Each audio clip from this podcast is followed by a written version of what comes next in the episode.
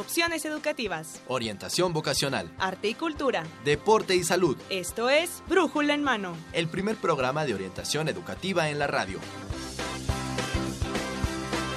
Una producción de la Dirección General de Orientación y Atención Educativa y Radio UNAM. Comenzamos. Yo solo quiero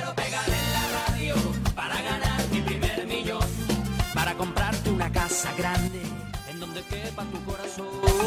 Yo solo quiero que la gente cante por todos lados esta canción, desde San Juan hasta Barranquilla, desde Sevilla hasta Nueva York.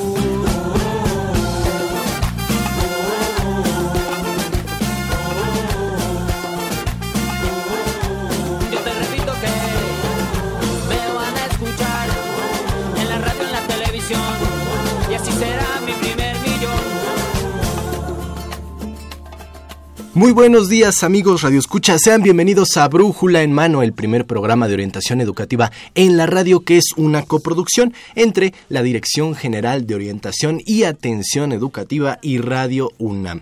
Hoy, lunes, inicio de semana, 14 de marzo 2016, transmitimos para ustedes el programa número 1029. Espero que sea de su agrado el tema que vamos a tocar en esta ocasión. Les comento, estamos iniciando semana y usted nos escucha a través del 860 de amplitud modulada y también en internet en www.radiounam.unam.mx. Lo invito a que nos acompañe y empezamos con una música rica, un poco, queremos pegar en la radio, queremos, no queremos ganar nuestro primer millón y ya, ya, ya. Sí, sí queremos. Si queremos, si queremos, bueno, es que ya tenemos tal vez el segundo millón.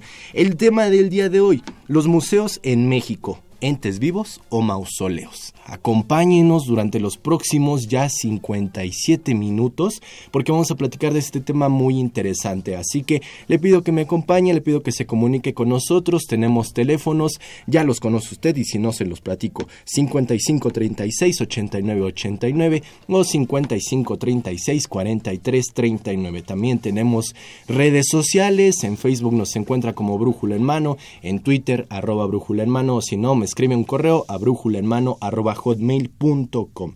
Y bueno, como ya es tradición, creo que no le he dicho mi nombre, Miguel González, así que quédese conmigo y quiero presentar también a mis compañeras que nos van a dar a conocer las recomendaciones de esta semana.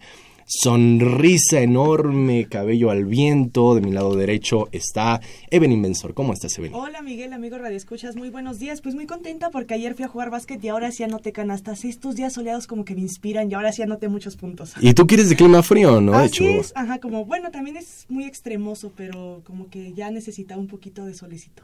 Ya ves, ¿por qué la gran sonrisa que tienes ahora que sí practicaste, ahora que anotaste?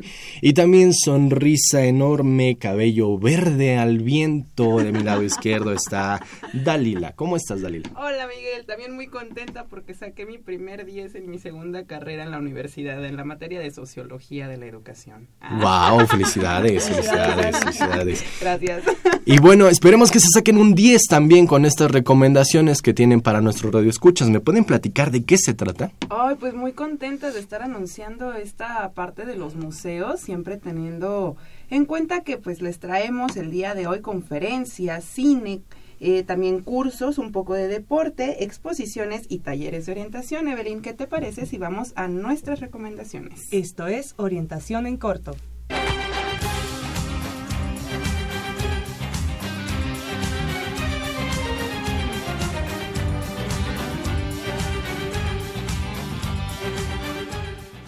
Los invitamos alegremente al ciclo de conferencias a través del Instituto de Química sobre equidad de género, mujeres en la ciencia, este miércoles 16, Evelyn, ya que estamos celebrando marzo, mes de la mujer. Así es, Dali, este miércoles 16 no lo olviden y hablando de ciencia no se pierdan la Semana del Cerebro 2016 en la Facultad de Psicología, donde habrá videoconferencias, mesas de discusión, cine debate, entre muchas actividades más. Me comentabas, Evelyn, fuera del aire, que van a estar muy fuertes en la parte de neurología y neurociencia, ¿cierto? Así es, en torno al concepto neuro, todo lo que gira en torno a este concepto.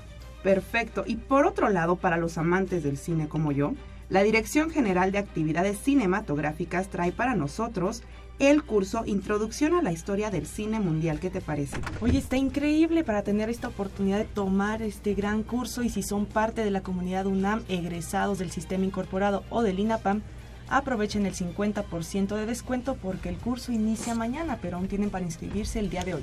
La verdad es que no necesitamos estar arraigados a esta parte eh, donde nada más estudiemos el cine, ¿no? También es importante apreciarlo como expresión artística, cultural, histórica incluso. Y por otro lado, amigos Radio Escuchas, también tomen nota porque mañana es la tercera edición de la Semana Internacional de la Cultura Laica. Laicidad, ciencia, derechos y democracia. Así es, no se pierdan esta tercera edición, por lo tanto, este será en el Instituto de Investigaciones Jurídicas y de ahí el mismo día se pueden trasladar al Instituto de Geografía para, para, asistir a la conferencia Vivienda e Integración Social. La UNAM siempre llenándonos de una enriquecedora variedad de eventos culturales, de talleres y por otro lado, para poder enriquecer la parte de las conferencias, no se pierdan responsabilidad social universitaria e innovación educativa este miércoles en la FE Zaragoza. Así es, este miércoles en la FE Zaragoza y tampoco dejen pasar la oportunidad de tomar el curso Contabilidad para no contadores. En la FES Cuautitlán las inscripciones ya están abiertas. Importante introducirse a la parte de la contabilidad cuando estamos iniciando con los números apenas. Por otro lado, en, eh, con el objetivo de brindar las herramientas necesarias para lograr una mejora en la salud y calidad de vida, la Dirección General del Deporte Universitario invita al programa Me Quiero, Me Cuido. ¿De qué se trata, Evelyn? Este programa está dirigido a personas que padezcan sobrepeso, diabetes, osteoporosis o hipertensión. El programa es sin ningún costo y la fecha límite de inscripción es hasta el 18 de marzo. ¿Cómo ves, Dali? Muy interesante porque ya lo comentábamos la vez pasada en orientación de que postergamos esta parte de me voy a poner en el gimnasio, voy a trabajar en la salud más que nada, ¿no? Sobre todo.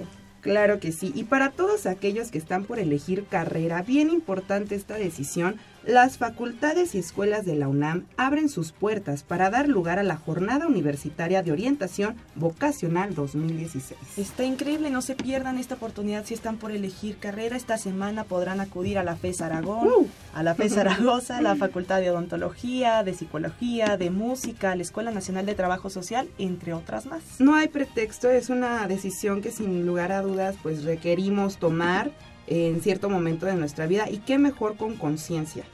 Así es, y van a haber varias actividades, ¿no, Dali, en, este, en esta jornada? Sí, vamos a tener conferencias, exposiciones, actividades culturales, clases abiertas, talleres de orientación, entre muchas otras actividades. Así es, no se pierdan esta gran oportunidad y todos estos eventos. Y amigos Radio Escucha, si desean conocer más información, pueden comunicarse con nosotros al 55 36 89 89 y 55 36 43 39. No se olviden de retuitearnos y de compartir nuestro contenido a través de Facebook, Brújula en Mano, y de Twitter respectivamente, arroba Brújula en Mano.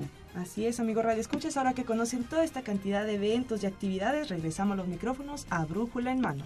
Muchas gracias muchachas, muchas gracias por todas estas actividades, por todas estas recomendaciones. Muy interesantes. ¿A cuál acudirían? Híjole, a mí me gustaría tomar el curso Introducción a la Historia del Cine Mundial. Ajá. Me encantaría. Yo te acompaño, Evelyn. Me ok. gusta. Vale, pues entonces nos llevan. ¿Qué les parece amigos? Si ustedes también se interesan en estas actividades, se comunican a los teléfonos o a todos los medios de contacto y entonces hacen sus preguntas a nuestras compañeras. Gracias chicas. Gracias, Gracias, Miguel. Evelyn, quiero platicar contigo porque tú tuviste una charla Así para es. nuestra siguiente sección del, del programa, ¿no es así? Estuviste haciendo un viaje hasta Veracruz. Híjole, sí, la verdad es que me transporté por un momento y dije, híjole, ya me vi, es para hacerles una cordial invitación a un evento muy importante, la Cumbre Tajín. Estuvimos platicando con el licenciado Armando López Palomino, pero ¿qué les parece si vamos a escuchar lo que nos dijo acerca de la Cumbre Tajín? Claro que sí, vamos a escucharlo. Hola, ¿qué tal amigos de Brújula en Mano? Muy buen día. Hoy queremos hacerles la cordial invitación a un evento cultural muy importante y por eso nos encontramos con el licenciado Armando López Palomino, secretario de Desarrollo Económico del Ayuntamiento de Papantla, Veracruz. Muy buen día, licenciado. Buenos días, para servirles. Gracias, muchas gracias. ¿Podría platicarnos acerca de qué es la Cumbre Tajín? Claro que sí, mire, por aquí ahorita estamos en el Festival Cumbre Tajín que llega a su décima séptima edición. Cumbre Tajín es un evento muy importante para nuestro municipio de Apantla, dado que preserva, fortalece el legado totonaca. convertido en un patrimonio cultural de la humanidad. Este año, bueno, tenemos muchas cosas que ofrecerles. Tenemos muchísimas actividades fuera también de, de- de lo que es Cumbre Parque Temático. Secretario, ¿podría platicarnos también acerca de qué eventos se van a realizar, qué artistas, personajes o personalidades asistirán este año? Así es, este evento es a nivel internacional. Tenemos visitantes desde el estado de Veracruz, de México y de todo el mundo. Durante tres días que vamos a ofrecer estas actividades, tenemos como sede principal es el Parque Taquitzuco, creo que está 10 minutos de aquí de la cabecera de Papantla, estamos en, la- en la- en las afueritas. Esa es la principal sede dentro del parque temático. Tenemos también una sede alterna que es las pirámides del Tajín, que está a un costado. Dentro de las pirámides del Tajín, bueno, tenemos recorridos, recorridos nocturnos, que realmente ahorita van a ser, un- con la iluminación, van a ser muy bonitos. Y tenemos también otra, la otra sede que es Papantla, Papantla municipio, Papantla cabecera, de los cuales entre Papantla cabecera, bueno, tenemos recorridos dentro de nuestro principal cuadro- centro histórico. Por aquí nosotros vamos a tener varios eventos dentro de Cumbre, como conciertos, tenemos danzas, tenemos encuentro de danzantes, presentaciones musicales, tenemos juegos, psicotécnicas, reciclaje, reflexiones, tenemos ceremonias de danzantes y tenemos, más que nada, hay algo muy importante dentro de Cumbre, tenemos las casas escuelas del Centro de las Artes Indígenas. Papantla tiene tres, tres patrimonios de la humanidad este, que ofrecer a, a- los visitantes. Uno de ellos son la danza de los voladores, tenemos el Centro de las Artes Indígenas y tenemos las ruinas del Tajín. Muy bien, secretario, tres sedes y múltiples eventos que se llevarán a cabo en la cumbre Tajín. Respecto a los conciertos, ¿qué artistas van a asistir este año? Bueno, tenemos varios artistas, varios este, grupos musicales, artistas de talla nacional e internacional. Dentro de, de- de estos vienen Lila Downs, Plastilina Moch, Margarita la diosa de la cumbia, Sistema Sonar, Sexta Vocal, Danzantes de Cal, Rumberos de Massachusetts. Son varios grupos que tenemos. Estos eventos se van a llevar a cabo del 19, 20 y 21 de marzo. Tres días en los que serán los eventos de artistas que podrán disfrutar todos los visitantes. Y para los visitantes de otros estados, ¿qué servicios como hospedaje y transporte se les puede ofrecer? Papantla cuenta con 23 hoteles, los cuales están muy cerca de, de lo que es el parque temático Taquitzucu. Estamos hablando de 10 minutos de la cabecera del municipio. Muy bien, secretario, tres sedes, tres días y una gran variedad de actividades culturales. ¿Tienen algún costo las actividades? Dentro del parque temático, 300 pesos y 200 pesos antes del mediodía. Derecho a todas las actividades dentro del parque temático. Muy bien, secretario, ¿dónde se puede obtener más información? Para las personas que nos escuchan, aquí tenemos un correo electrónico, turismopapantla.com. De igual forma tenemos el teléfono de línea directa, que es el 784-84-290-16. La página de internet que tenemos es la página de Facebook, que es Turismo Mágico Papantla.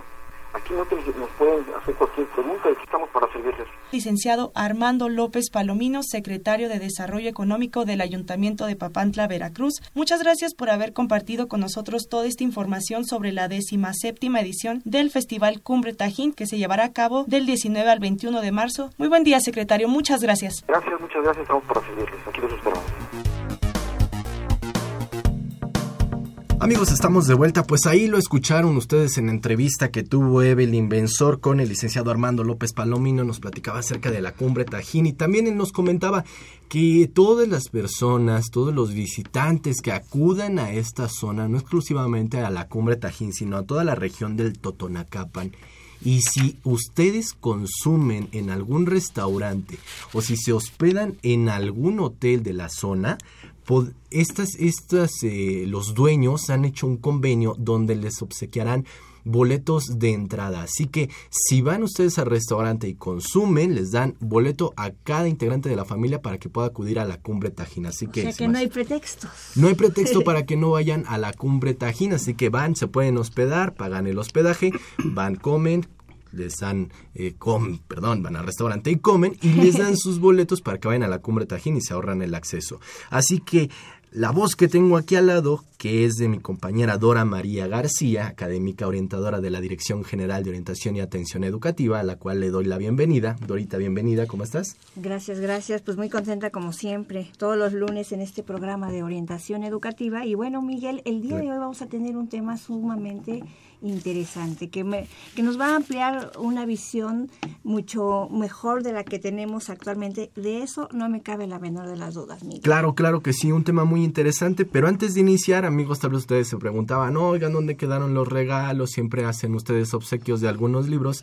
pues en esta ocasión tenemos dos publicaciones, Dorita. Claro que sí, la primera es, es una publicación del Instituto de Investigaciones Filológicas que nos hace favor de, de regalarnos algunas publicaciones. Y este libro se llama Tabasco, Antiguas Letras, Nuevas Voces, de Mario Humberto Ruiz. Y para quien quiera conocer un poco más de este hermoso estado de la República Mexicana, bueno, pues esta es una buena oportunidad para que se comunique con nosotros. ¿A qué teléfonos, mi querido Miguel? Claro, se pueden comunicar al 5536-8989 o 5536-4339. También estamos en Facebook como Brújula en Mano o en Twitter como... En Twitter estamos como arroba Brújula en Mano. Claro que sí, amigos. Entonces pueden comunicar o escríbanos brújula en mano arroba hotmail.com. Y Dora, ahora sí iniciamos de lleno con el tema del día de hoy, los museos en México, entes vivos o mausoleos. Así es, y quiero darle la bienvenida a nuestra invitada del día de hoy. Siempre estamos muy orgullosa, orgullosos en este programa de contar con la presencia de invitados de esta naturaleza. Y bueno, ella es la doctora Luisa Fernanda Rico Mansart y es coordinadora del Seminario de Investigación Museológica y del Seminario de Comunicación de la Ciencia en la Dirección General de Divulgación de la Ciencia, aquí en la UNAM, por supuesto, y es coordinadora responsable de la red de museos universitarios en México por parte del Consejo Internacional de Museos, a la cual le doy la más cordial bienvenida. Bienvenida, doctora. Eh, muchas gracias, Miguel, Dorita. Eh, muchas gracias por este espacio. Nada más quiero eh, hacer una pequeña aclaración. El Seminario de Comunicación de la Ciencia ahora se lleva muy bien en Universum como un coloquio los viernes, todos los viernes de 12 a 2 y no está a mi cargo. Ok, viernes. Todos los viernes, de 12 a 2 allá en Universo. Universo. Para los que no conocen Universo, Miguel, dales una una idea general? Claro, para los que no conocen el Universum, bueno, pues es un, es un museo realmente increíble, orgullosamente de la universidad, ubicado en la zona cultural de nuestro campus en Ciudad Universitaria, donde se concentra la Sala Nezahualcóyotl, que también es un recinto muy increíble, muy cerca de la Avenida Insurgentes, así que tampoco hay pretexto para que puedan acudir, y incluso construyeron una estación, centro cultural universitario, y está de fácil acceso. Todos pueden acudir. Y también tiene muchos, mm, eh, muy buenas actividades y también grandes promociones para que no nada más universitarios puedan acudir, sino también todo el público en general, toda la familia. Y pues también a estas actividades para que conozcan un poco más en sí del museo, porque a veces concebimos al museo o tenemos unas ideas de museo. Así es, con lo que con lo que empezamos. Creo que la mayoría de las personas dirán, bueno, yo los yo sé que es un museo, ¿no? Pero, doctora, quisiéramos saber en qué momento se liberan los museos de esa concepción. Había una concepción original y más o menos como por los años 80 se liberan de esta, o, quisiera que me, que me, corrigiera, y que buscan convertirse precisamente en entes vivos y participativos que aportaran a la comunidad. ¿Cuándo es esto? ¿Es lo que llamamos comúnmente como museos interactivos? Mm, no. Eh, a ver, eh, dos pasos. Eh, aquí Miguel hace una pregunta que eh, muy, muy precisa, que es un parteaguas para las actividades en nuestros museos. Eh, esto se dio en una conferencia general que hubo en Chile, una mesa redonda de Chile, de donde va a surgir todo un movimiento muy importante de la nueva museología. Ya había empezado, pero se sienta a través de esta eh, mesa redonda de Chile. Y la nueva museología va a ser ese nuevo movimiento en donde ya se propone que el museo no sea aquel nada más para observar, en donde la persona va a ser pasiva, sino que a partir de entonces la búsqueda es la integración de la comunidad al museo. O sea, pero no hacer un museo para la comunidad, sino que sea la comunidad la que hace el museo. Entonces ahí la batuta, las definiciones, las acciones las decide la comunidad. En este caso, la comunidad en un sentido muy amplio. Eh, aquí en México tenemos muchos museos comunitarios dirigidos principalmente a comunidades de origen eh, indígena o de, determinados pueblos, pero en este caso, por ejemplo, la comunidad universitaria es una comunidad muy grande, muy latente, muy viva y muy activa. Entonces, qué bueno que la universidad también tiene muchos eh, museos universitarios y este movimiento de nueva museología le da vida a los museos en el momento en que integra a la gran parte, a una parte muy importante del museo, que es el público. Claro, claro, se considera el museo como ese cajón que alberga pinturas, que alberga escritos, objetos, y únicamente bueno, no necesariamente. Eso eso ya no, eso ya ya quedó atrás. Todavía hay museos así. Eh, cambiar un museo es eh, muy complicado, pero eh, una cosa es de que preserven y exhiban el patrimonio y otra cosa es cómo se comunica el patrimonio a través eh, eh, de los museos, de objetos y de actividades. Ah, pues muy interesante. claro, claro que sí, esta concepción que se tenía del museo pues le pusieron adjetivo aburrido, ¿no? Íbamos sí, al mausoleo como lo tradicionalista. Al mausoleo, precisamente, a querer a morirnos de aburrimiento. Sí, claro. Y, muy seguramente con este cambio de concepción vinieron consecuencias también muy positivas. Y me gustaría preguntarle a la doctora Luisa Fernanda Rico, ¿de qué manera un museo ejerce influencia directa en su entorno y, pasa a formar parte del paisaje cultural de su localidad. Eso, eso me parece que es muy, muy bonito, ¿no? Que pase a formar parte del paisaje cultural de la localidad. ¿Qué piensa de ello, doctora? Este es un tema muy interesante porque es un tema que en este año se va a discutir a nivel internacional. El ICOM, el Consejo Internacional de Museos, propuso para su conferencia general y para el Día Internacional de los Museos la discusión sobre cómo influye, cómo se proyecta la institución museal dentro del paisaje cultural. Eh, algunos lo hacen más que otros, depende en primer lugar de dónde están ubicados y sobre todo de lo que presentan adentro y cómo lo sacan fuera de sus muros. Esto es algo que últimamente se hace con mucha frecuencia. Tuvo desde hace mucho tiempo éxito en este sentido el Museo del Chopo. Si ustedes saben, el Museo del Chopo, a través de ese museo, el Tianguis del Chopo, además. Entonces fue un museo que se extendió, a sus muros. ¿sí? Ahora, además, además de esos ejemplos, tenemos los museos extramuros, los museos sin espacios, ¿sí? que lo que pretendemos no es nada más que la gente entre los cuatro muros, sino que sea el museo el que sale. Aquí, eh, cómo forma parte del paisaje cultural de la localidad, eh, lleva un estudio muy minucioso para ver qué tanto sí altera el paisaje cultural de la localidad o qué no. ¿Sí? En este caso eh, tenemos ejemplos así muy claros, por ejemplo la, Casa del Lago en Chapultepec, ¿no? ya, es un entorno que se presta mucho, el Museo Nacional eh, eh, puede ser el de Historia o el Museo de Antropología, el hecho de que esté el museo ahí como afecta para bien al entorno, ¿no? Eh, algunos lo hacen con más éxito, otros con menos éxito, pero es un tema que en este año se va a discutir a nivel internacional. Ya, ya son parte de ella, pertenecen a eh, hablar de ese tipo de museos que, por ejemplo, los que están en Chapultepec, ¿no?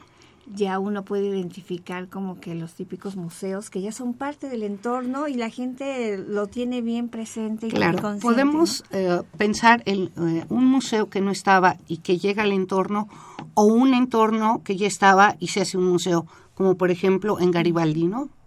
La Plaza Garibaldi, o sea, Garibaldi es Garibaldi desde hace muchísimo tiempo y bueno, tiene su museo, entonces ahí también la combinación es eh, muy interesante y es novedosa, ¿no? Influye en el entorno, se van encadenando las, los lugares. Claro, ahora también eh, la tecnología, la tecnología. Ah, tuve la fortuna y el agrado, el, honor de formar parte del Museo Interactivo de Economía. El MIDE. El MIDE. Y que muchas personas se quedan maravilladas por toda la tecnología que envuelve a este museo precisamente las nuevas tecnologías ahora que se están extendiendo y que cada vez creo que ya la vida no la podemos concebir fuera de las tecnologías, pues también estas han llegado a los museos. Las nuevas tecnologías han extendido más la presencia y funciones de los museos, doctora. Mm, aquí podemos eh, pensar este tema de ida y vuelta, lo diría yo. Las nuevas tecnologías en los museos obviamente revitalizan a los museos, los hacen más atractivos, más activos. Eh, buscamos que vengan jóvenes y que vengan niños y eso lo hacemos a través de las nuevas tecnologías. Eh, eh, ahí tenemos el caso del MIDE, ¿no? El MIDE tiene un excelente uso de las nuevas tecnologías, lo que repercute en la asistencia, en la permanencia y en la satisfacción del visitante en el museo. Pero aquí también, eh, con base en esta pregunta, quiero relacionar las nuevas tecnologías hacia el museo virtual. O sea, si el museo tiene mayor presencia por las nuevas tecnologías, sí. Porque muchas veces yo puedo visitar al museo primero virtualmente, lo cual no sustituye la visita, física, pero sí la nueva tecnología viene a apoyar eh, eh, la presencia y la visibilidad de los museos también, además de las visitas virtuales. ¿no? Claro, es, es algo de lo que no se puede hacer a un lado tampoco la, la, tecnología de los museos. Es sumamente interesante para el público. Ya tenemos alumnos nuevos, estudian niños nuevos, o sea, diferentes, no nuevos, diferentes a los niños de antaño porque hoy están más estimulados por la tecnología. entonces, un punto es el uso de las nuevas tecnologías en la museografía y otro punto es el uso de las nuevas tecnologías en la promoción y divulgación de los museos. Claro, sí. claro. Pero como usted lo dice que lo rescato, la visita virtual que incorporan muchos jamás, jamás se va a igualar con el, el acercarse. Y todavía más si el museo se encuentra en un recinto que llamemos, por ejemplo, el Museo del, Castillo de Chapultepec. Claro. Que jamás podríamos igualar el ver la piedra, el conocer, el imaginarlo y el visualizarlo. Estar en el entorno de la casa con una pantalla enfrente, pues tal vez no nos haga trasladarnos a aquellos siglos. No es lo mismo ver la pintura famosa de Leonardo da Vinci, ¿cuál es? Este, la Yoconda. La Yoconda, en, en, la computadora. Ajá que estar en el Museo del Louvre viéndolo en persona y en vivo. Claro, es una experiencia totalmente diferente, Son doctora? Como esos 15 segunditos que pasas frente a la pintura porque un mundo de gente quiere visitarla y que te quedas maravillado. Ha sido hasta con París. 15 segundos todo, todo lo que se exhibe va adquiriendo significados. Claro nuevos significados, el visitante le da nuevos significados y eso es. lo que mantiene vivos a los museos. Claro que sí, no deja que nos moramos, que muéramos de aburrimiento. Amigos, espero que estén disfrutando este programa. Recuerden, tenemos dos publicaciones, Tabasco, Antiguas Letras, Nuevas Voces. Comuníquense con nosotros para participar por estas publicaciones y queremos que nos platiquen ustedes. Díganos qué museo les ha gustado más de los que han visitado, platíquenos, recomiéndenos algún museo y estarán participando por este libro. Vamos a una cápsula y en unos momentitos estamos de vuelta con ustedes. Museo, de latín museum, es un lugar donde se guardan y exhiben colecciones de objetos de interés artístico, cultural, científico, histórico, etc., siempre intentando difundir los conocimientos humanos. En la década de los 80, el movimiento de la nueva museología dio un giro importante a la idea prevaleciente de museo. La trilogía edificio, colección, público se concibió en un sentido más amplio, el edificio en un territorio, la colección en el patrimonio regional y el público como una comunidad participativa. El museo de hoy se liberó de su concepción original para convertirse en un centro de extensión de todas las actividades museísticas y como un centro comprometido con la sociedad que lo promueve y con el lugar donde está ubicado. Ahora los museos se asumen como instituciones protagonistas en la custodia y preservación de los bienes culturales dentro y fuera de sus muros, considerando también el patrimonio local y el paisaje cultural del que forman parte como centros de educación e interpretación patrimonial, como actores en la protección, conservación y desarrollo del paisaje cultural, así como en la planeación y promoción del turismo cultural, procurando siempre el desarrollo sostenible del lugar. Lo mismo sucede con los museos universitarios. Su compromiso por dar a conocer los avances científicos, artísticos y humanísticos los lleva a cuestionarse sobre la mejor manera de divulgar estos adelantos y de realizar investigaciones en todas las áreas museológicas para cumplir su cometido ya estén dedicados a la investigación, la docencia o la difusión de la cultura, su presencia modifica el paisaje cultural del lugar y ofrece a los universitarios otras alternativas para acercarse al conocimiento más allá de las redes sociales y las aulas. Estén ubicados dentro o fuera de los campus, en zonas urbanas o rurales, los museos universitarios son garantes de las manifestaciones culturales que exhiben, enriquecen los paisajes naturales y culturales del lugar y las experiencias de sus visitantes.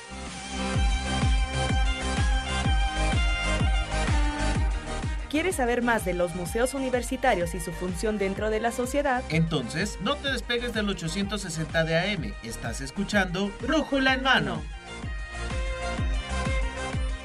Amigos de vuelta, pues ustedes ahí lo tuvieron, eh, los estamos esperando con sus comentarios, qué nos recomiendan, qué museos nos recomiendan que visitemos. Hay algunos que están perdidos en nuestra Ciudad de México, hay la Ciudad de México pues incluso considerada como la ciudad con más museos, ¿no? Dicen ahí 150 de manera oficial y 200 de manera extraoficial. ¿Quién sabe dónde, dónde estén?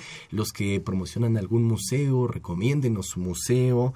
Dorita, a los teléfonos. Claro que sí, Miguel. Estamos aquí en el 5536-8989 y 5536-4339. Así es de que llámenos y coméntenos al respecto de su museo favorito. Claro, claro que sí. Oigan, estamos incorporando, ya que estamos hablando de las nuevas tecnologías en los museos, pues ponemos, nosotros no queremos quedarnos como un mausoleo y que no nada más nos escuchen, sino que ya también nos pueden ver también ya tenemos canal en YouTube. Usted nos encuentra ahí en YouTube como Brújula en mano. Nuestro escudo, la brújula en la mano en un fondo negro. Y allí estamos transmitiendo totalmente en vivo. Ahí usted puede ver la transmisión de Brújula en mano. Hoy ahorita estamos saludando. Ahí estamos en YouTube. Hola a todos los que nos están observando en YouTube, ya también lo están viendo aquí afuera. Así que es un nuevo canal que estamos incorporando para poder tener una mejor comunicación con ustedes, que también lo vean y se apasionen con nosotros. Facebook, Brújula en Mano, Twitter, arroba Brújula en Mano. Dora.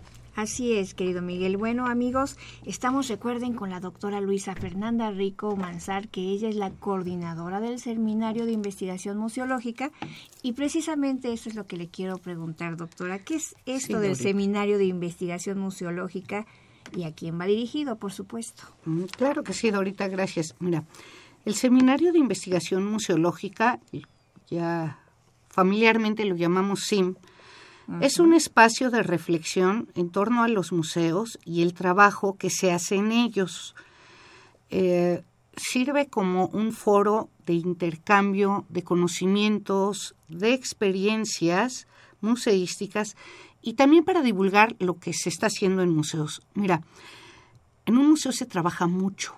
Generalmente el público llega, ve la exposición pues le gusta o no le gusta, se va hacia la parte de lo que se exhibe. Pero hay tanto trabajo detrás, tras bambalinas, que se desconoce. Y te aseguro que en nuestros museos mexicanos somos muy trabajadores. Pero luego el trabajo nos come, nos gana y luego no tenemos tiempo de platicar entre nosotros, a reflexionar qué es lo que hacemos, cómo lo podemos hacer mejor.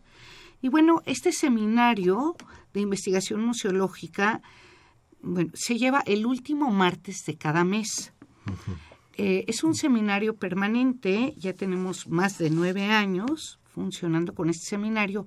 Estamos en Universum Museo de las Ciencias.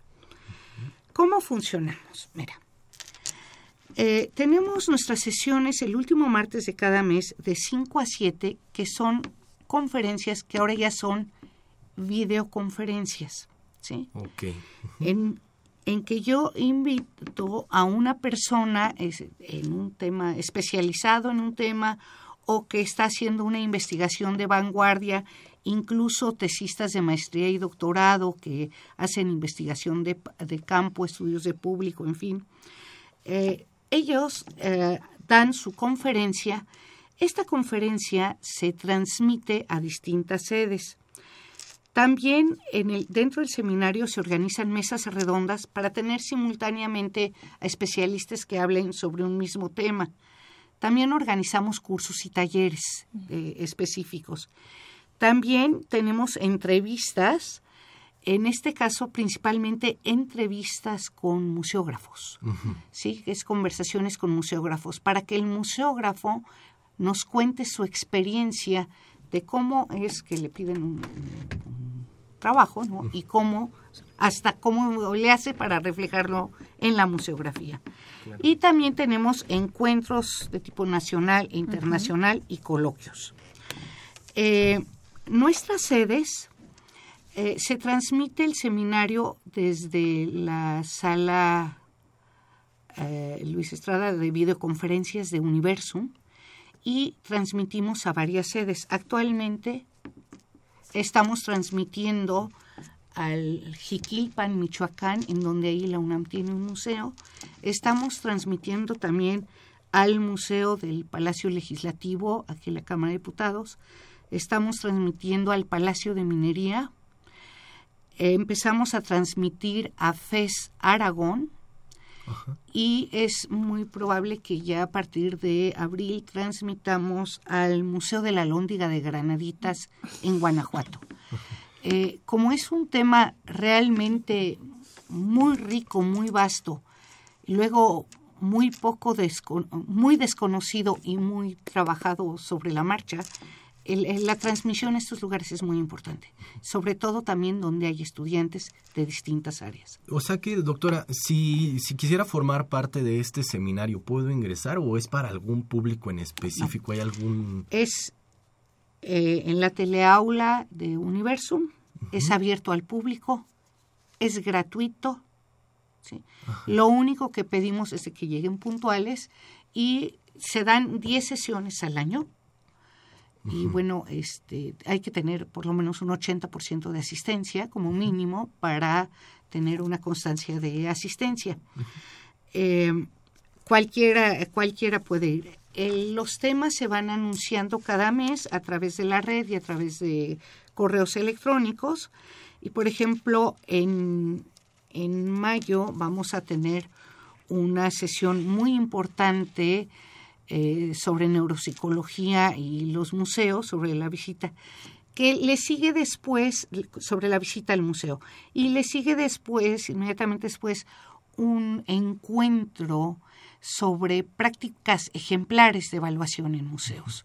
¿sí? Eh, son tres días en donde trabajamos sobre cuáles son las distintas técnicas, métodos, teorías ¿sí? que se aplican en la evaluación en museos.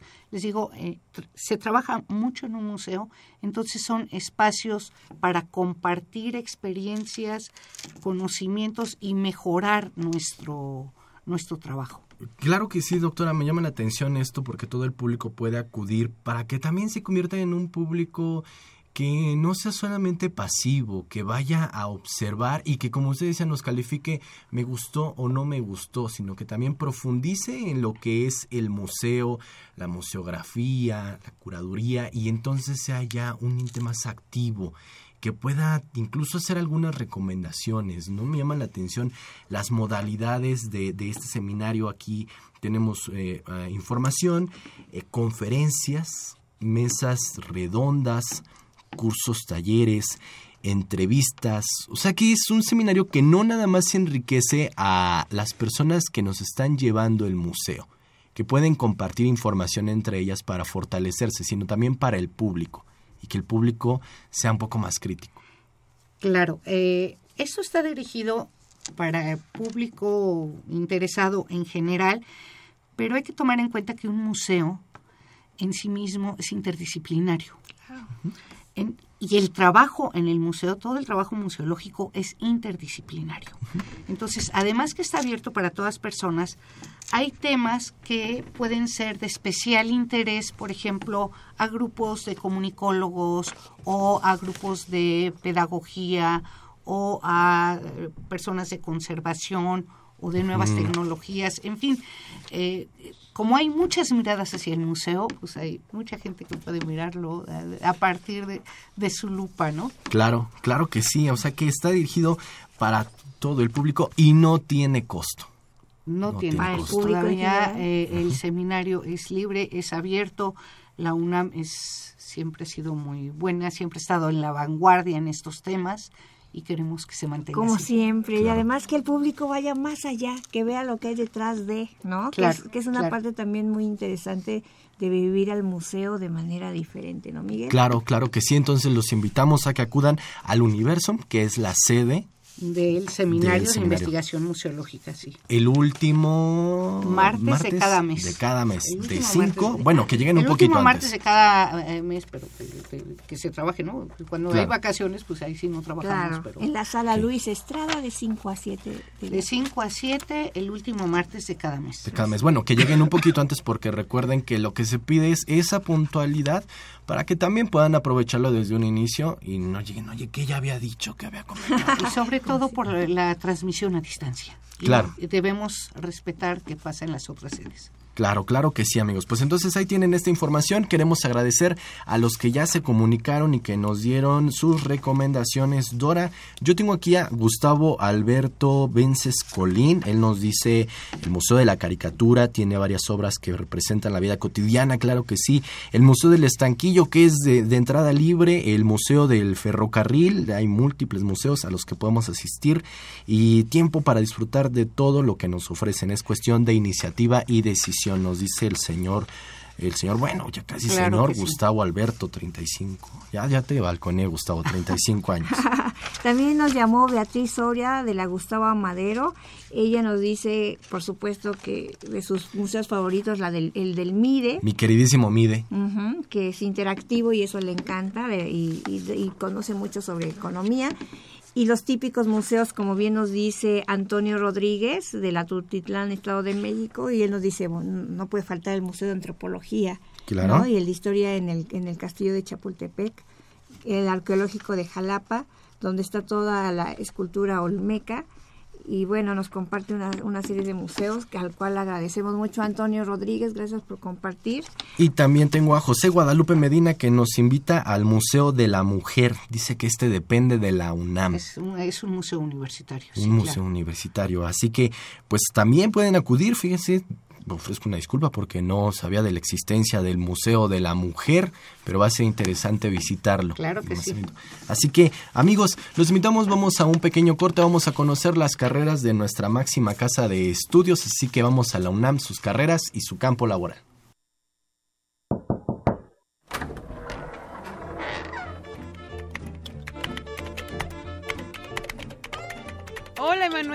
¿Cómo estás? Hola, Dali, ¿bien y tú? Pues bien, ven a invitarte al cine, pero me dijo tu hermana que has tenido mucha tarea. Sí, la verdad es que he estado trabajando en un proyecto de software para la librería y he estado algo ocupado. Órale, qué padre. ¿Y eso cómo se hace? Ah, pues con base en el lenguaje matemático, desarrollo y diseño el sistema de un programa de control de ventas, de inventarios o de nuevas adquisiciones, entre otras cosas más. Ay, Emanuel, eso suena muy complicado. Sí, la verdad es que sí es complicado, pero la verdad es que también me gustan mucho las matemáticas para diseñar nuevos programas y este será de gran utilidad para la librería. Qué bueno que te gusta lo que haces. Bien dijiste que ciencias de la computación es lo tuyo. Oye, por cierto, ¿en qué más puedes trabajar? Cuéntame. Pues además de la programación o diseño de software, puedo elaborar tanto en el sector público como en el privado, ya sea en el medio académico, en la industria de la computación o en el departamento de sistemas. Oye, qué buena onda. Es un campo muy amplio en el cual puedes aplicar tus conocimientos, pero recuerdo bien que te gusta la investigación. ¿Eso también lo puedes hacer? Así es, Dalí. También puedo realizar investigación científica básica y participar en proyectos de investigación multidisciplinarios. Qué padre que hayas encontrado la profesión en la cual puedes desarrollar tus habilidades y hacer lo que más te gusta. Bueno, pues yo ya me voy, ¿eh? Ya casi empieza la película. Nos vemos, Emanuel. Nos vemos, Dali. Discúlpame, de verdad, para la otra sí voy. Ay, ahora sí, a ver, ¿dónde me quedé? Ay, no, aquí no. ¿Dónde me quedé? Ciencias de la Computación es una de las 115 licenciaturas que hoy en día ofrece la UNAM. Durante ocho semestres la puedes estudiar únicamente en la Facultad de Ciencias. Esto fue la UNAM, sus carreras y su campo laboral. Nosotros somos Emanuel Granados y Dalila Picasso. Estás escuchando Brújula en mano.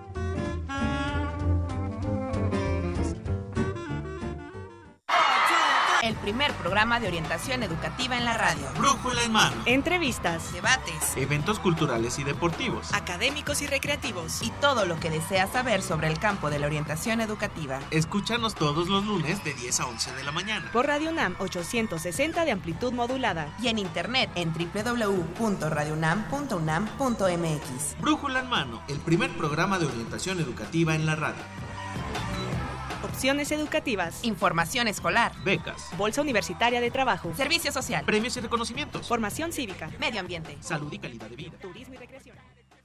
De vuelta amigos, pues ya estamos casi terminando. Bueno, todavía nos queda un poco de tiempo, ya me estaba precipitando. Los invitamos a que se sigan comunicando, no lo dejen hasta el final. Recomiéndenos sus museos, cuáles, a cuáles han ido, qué les ha gustado y qué les gustaría compartir con nuestros radioescuchas.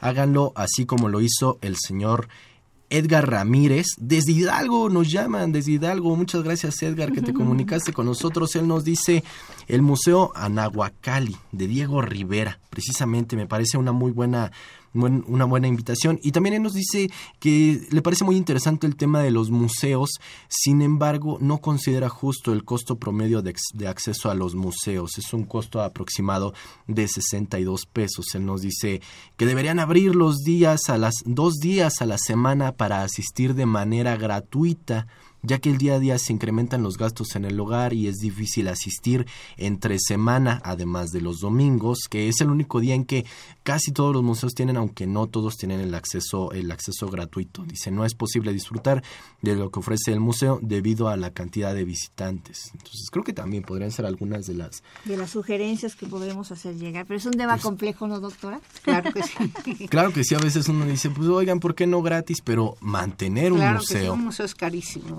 Es muy, muy, muy caro. claro, claro que sí. Y bueno, Miguel, me gustaría comentar, bueno, preguntarle a nuestra invitada el día de hoy. De hoy. Recuerden, amigos, que tenemos aquí a la doctora Luisa Fernanda Rico Mansart, que viene de la, de la UNAM, es coordinadora del Seminario de Investigación Museológica, de lo, del cual acabamos de comentar.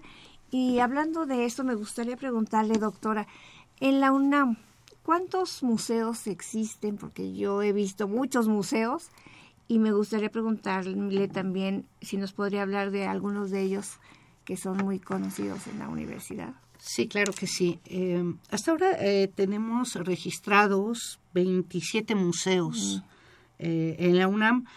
es importante resaltar que la UNAM ha heredado un patrimonio muy importante, los primeros, los primeros museos también. Entonces, la UNAM tiene museos tan eh, iconos, tan símbolos en la museografía como el Museo de Geología o uno tan reciente como el de la UNAM hoy. Entonces, eh, en la UNAM se da de todo, de todo tipo de museos, de todo tipo de contenidos. Y hay una cosa muy importante para los museos universitarios. Eh, dado que son universitarios y dependen de una universidad, se distinguen de los otros museos porque han sido creados con relación a las funciones universitarias. Entonces, los museos universitarios han sido creados muchas veces o para la docencia o para la investigación o para la divulgación. Esas son las características específicas de los museos universitarios que los distinguen de los otros museos y eso es también lo que le da una gran versatilidad y diversidad a los museos universitarios.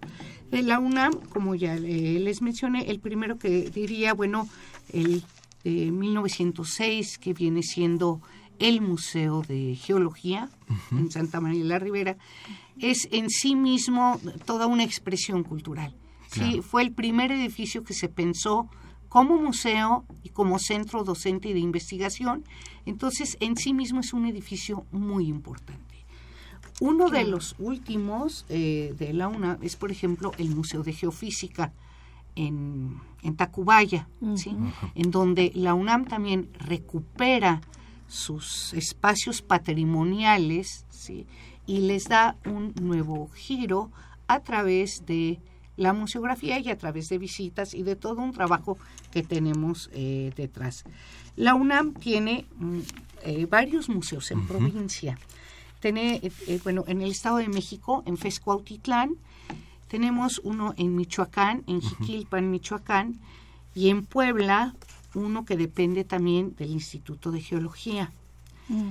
También, ya en la Ciudad de México, tenemos varios museos en la delegación Miguel Hidalgo eh, y los que, eh, el mayor número de museos se concentran en Coyoacán, donde está el campus universitario. Nada más en Coyoacán, por ejemplo, tenemos el de Anatomía Humana de la Facultad de Medicina, el de la Facultad de Veterinaria y Zootecnia, de Paleontología, está el MUAC, está el MUCA, está el de Zoología en la Facultad de Ciencias, está eh, Universum, obviamente está la Academia San Carlos, este, ya en el centro hay otros como la Academia San Carlos, San Ildefonso, el Centro Cultural Tlatelolco, el Museo de las Constituciones, en fin, son 27 museos sobre distintos temas y distintas especialidades. No es lo mismo ver el Museo de Geología que está en Santa María de la Ribera, de Geología que está en la facultad. Claro. los ambientes que Los ambientes, la forma de exhibir, la misión, la visión es distinta. La, hay, hay veces que ya lo dirigen eh, gestores culturales y aquí son investigadores. Claro, es diferente la visión. la visión. Y, eso es muy interesante, Miguel, porque muchos de nuestros amigos que nos escuchan tienen a veces una idea como limitada o errada de que los museos de la UNAM están todos en CEU, por ejemplo, ¿no? o, en el centro, ¿no? en alguno de los recintos. Los únicos de la universidad son el del Chopo y este eh, y el MUAC, MUCA y Universum. No, no, no, no, y, nos acaba de ampliar la mm. doctora muy amablemente esa visión, ¿no? Claro, claro que sí, o sea, son una gran cantidad de museos universitarios que tenemos en México. Existe una red de museos universitarios de México, doctora. Estamos armando esta red a nivel nacional. Esto viene, es una iniciativa originalmente que se salió del ICOM, del Consejo Internacional de Museos, a través de su Comité Internacional de UMAC, University Museums and Collections, y eh, aquí en México hemos trabajado eh, por parte de México y nos unimos a la red internacional.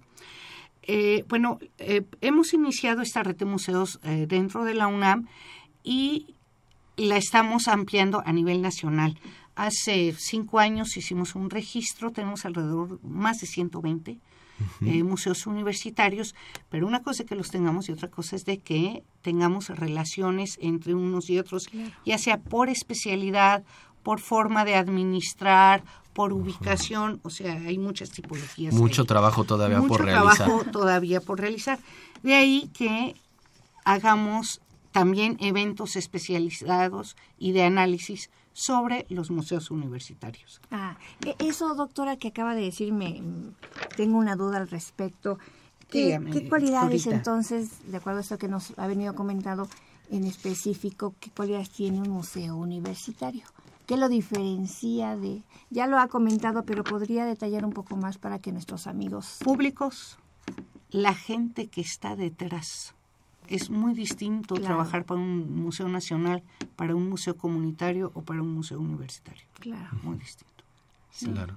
Lo, lo, lo, que está detrás, o sea, el hecho que esté una institución de educación superior a través de un museo es garantía.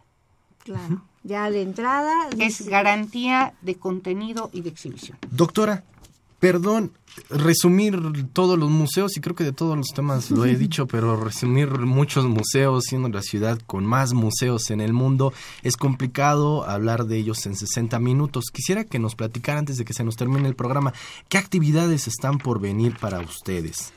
Eh, bueno, además de las que tenemos en el Seminario de Investigación Museológica, en, en abril se presenta Yanni Herreman con una plática sobre la, la, medicina tras las vitrinas, cómo se exhibe los temas de medicina.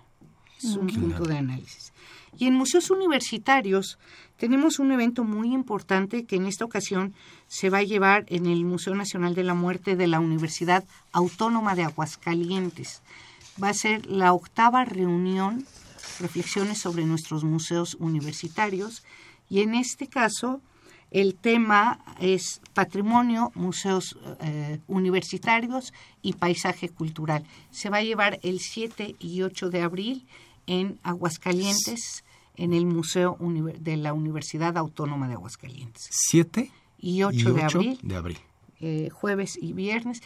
Previo vamos a dar un, taller para profesionales de museos este para de capacitación para hacer materiales. Toda esa información la podemos subir a nuestra página, ¿verdad? Claro, claro que sí, amigos, Facebook, Twitter. Rápidamente una pregunta aquí que tengo. Hugo Larañaga, de 85 años, perdón, no, otra vez lo balconeo. del Estado de México. De Naucalpan, del Estado de México. ¿Por qué no construir museos en el espacio libre de la FESA Catlán y otros sitios del Estado de México? Para los que vivimos lejos, es muy complicado llegar a los museos universitarios. Que nos acerquen los museos y todas las actividades. Es una muy buena recomendación. Muy buena sugerencia. Bueno, FESCO Autitlán tiene un museo. Este, y, y FESA Catlán ahora debe tener muchas colecciones y mucha obra de arte que, bueno, tiene que pasar por un proceso de musealización para que ya se puedan poner en un espacio y se den los servicios museísticos. Claro, claro, museo de calidad. Claro. En un minuto, doctora, que se nos acaba el tiempo, ¿podría darnos algunas direcciones, teléfonos o algo que nos pueda compartir para nuestros radioescuchas? Claro que sí. El seminario, todas las actividades del seminario, bueno, las pueden consultar en la página web de Universum, en la página web www.simuseo.net simuseo.net. Ajá. Y también tenemos la página de la Dirección General de Divulgación de la Ciencia, dgdc.unam.mx. Son sus iniciales, dgdc.unam.mx. Y tenemos también el blogspot de Museos Universitarios México. Claro. Pues doctora, el tiempo se nos ha terminado. Demos una llamada rápidamente. Nada, rápidamente para hacer mención, Fernando Acosta de Azcapotzalco nos dice que en la Facultad de Ciencias de la UNAM se van a abrir sus puertas para la Jornada Universitaria de Orientación Vocacional 2016 y bueno, pueden visitar eh, Ciencias, el 31 de marzo le corresponde a la Facultad de Ciencias. La Facultad de Ciencias, así que ahí está.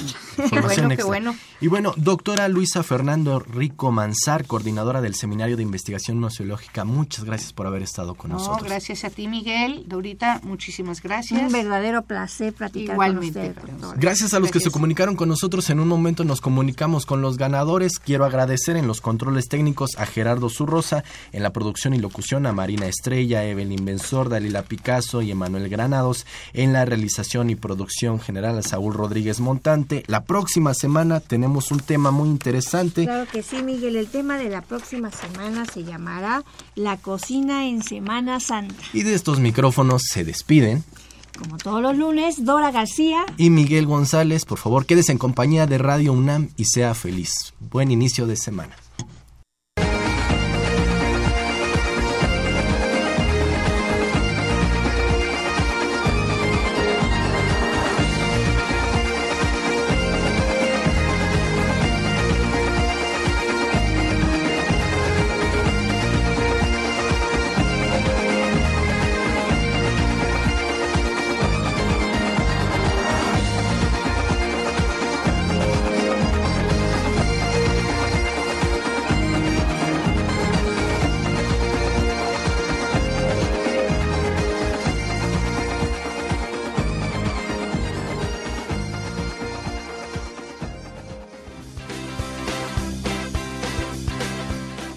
Dirección General de Orientación y Atención Educativa y Radio UNAM presentaron Brújula en Mano, el primer programa de orientación educativa en la radio.